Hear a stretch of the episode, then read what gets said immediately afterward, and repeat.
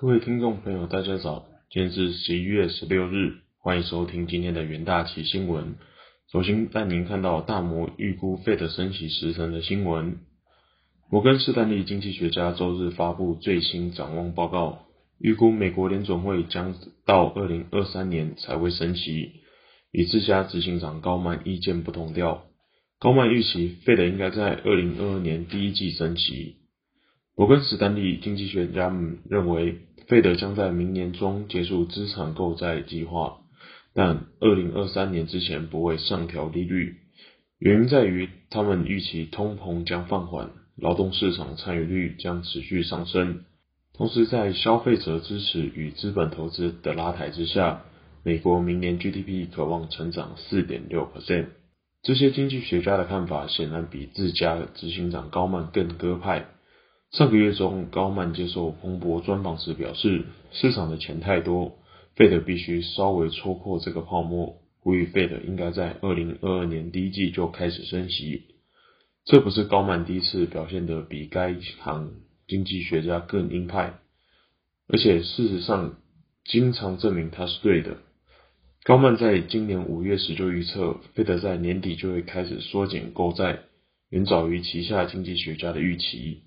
当时经济学家们认为，费德将于二零二二年四月开始缩减购债。此外，二零一五年高曼曾表示，他会大力压住费德在年内升息，但他手下经济学家认为，决策者会等到二零一六年才有所动作。结果，费德在二零一五年十二月宣布升息。接着看到中国十月份零售总额的消息。周一，中国统计局公布十月份消费品零售总额人民币四点零五兆元，年增率四点九 percent，预期值是三点七 percent，前值是四点四 percent。其中，除汽车以外的消费品零售总额为人民币三点七兆元，年增率为六点七 percent，前值为六点四 percent。扣除价格因素。中国十月零售实质年增一点九 percent，前值为二点五 percent。一至十月份零售总额人民币三十五点八五兆元，年增率十四点九 percent，预期值为十四点七 percent。一至九月为十六点四 percent，其中汽车以外的消费品零售额人民币三十二点三一兆元，年增率十五点一 percent。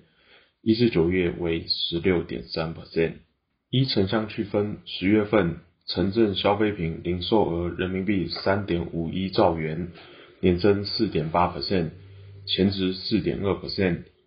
乡村消费品零售额人民币五千三百六十四亿元，年增五点六 percent，前值五点四 percent。一至十月份城镇消费品零售额人民币三十一点一兆元。年增率十五 percent，一至九月份为十六点五 percent。乡村消费品零售额人民币四点七五兆元，年增十四点四 percent，一至九月为十五点六 percent 十。一至十月份中国网络零售额人民币十点三八兆元，年增十七点四 percent，一至九九月份为十八点五 percent。其中，实物商品网络零售额人民币八点五兆元，年增十四点六 percent，一至九月为十五点二 percent，占社会消费品零售总额的比重为二十三点七 percent，比前期上升零点一个百分点。接下来看到日本第三季实质 GDP 的新闻，日本二零二一年第三季实质 GDP 初值报季减零点八 percent，年减三 percent。可为两季出现衰退，市场预期中数为季减零点二 percent，年减零点七 percent。官方公布的实际数据表现远低于市场预期。日本内阁府周一公布最新统计数据，二零二一年第三季的实质 GDP 报月减零点八 percent，年率换算报三点零 percent 衰退。日本 GDP 衰退的主因在于。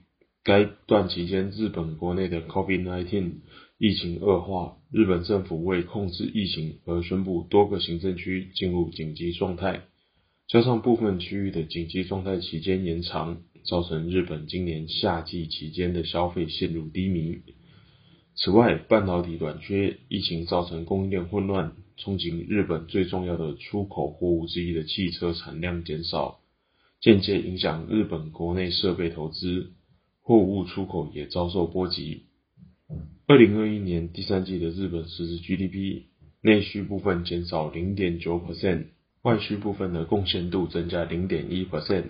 以项目来看，个人消费减少一点一 percent，回为两季出现负成长；设备投资减少三点八 percent，回为两季出现负成长。汽车产业的生产出现停滞现象，连带影响到相关产业和设备投资。民间库存贡献度为零点三 percent 的成长，住宅投资减少二点六 percent，在回为三个季度后转衰。公共投资减少一点五 percent，出口衰退二点一 percent，主因是受到汽车出口减少影响，进口减少二点七 percent。虽然疫苗及医药品进口量大增，但是日本国内景气发生停滞现象，结果是进口的减少超过出口减少份额，外需部分对 GDP 贡献带来成长。贴近实际生活感受的名目 GDP 报季减零点六 percent，年减二点五 percent，连续三季呈现负成长。反映整体物价动向的 GDP 平减指数报年减一点一 percent，不含进口品项的国内需求平减指数报零点六 percent 的增加。交易人可以留意数据发布后对东证日经指数的行情波动。接着进入三分钟听股节的单元。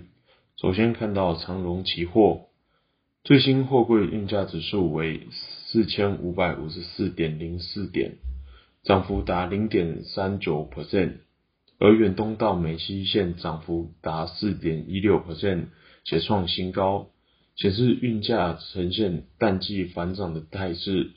国内研究机构表示，长荣 Q 三税后盈余目前占据台股前四强。预估长荣 Q 四获利将处于高水准的区间。接着看到长荣航期货 Q 四属于航空货运最旺季，需求强劲，使得短期航空货运运价高涨。预估明年货量呈现成长态势，加上市场预期开放边境管制和松绑检疫隔离等措施指日可待，有利长荣航营运表现。接着看到瑞昱期货。瑞昱第三季 EPS 为九点五七元，毛利率达五十二点六 percent，优于预期。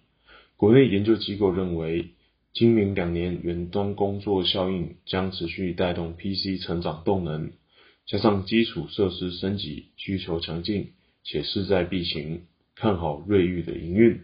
以上就是今天的元大旗新闻，谢谢各位收听，我们明天的元大旗新闻再见，拜拜。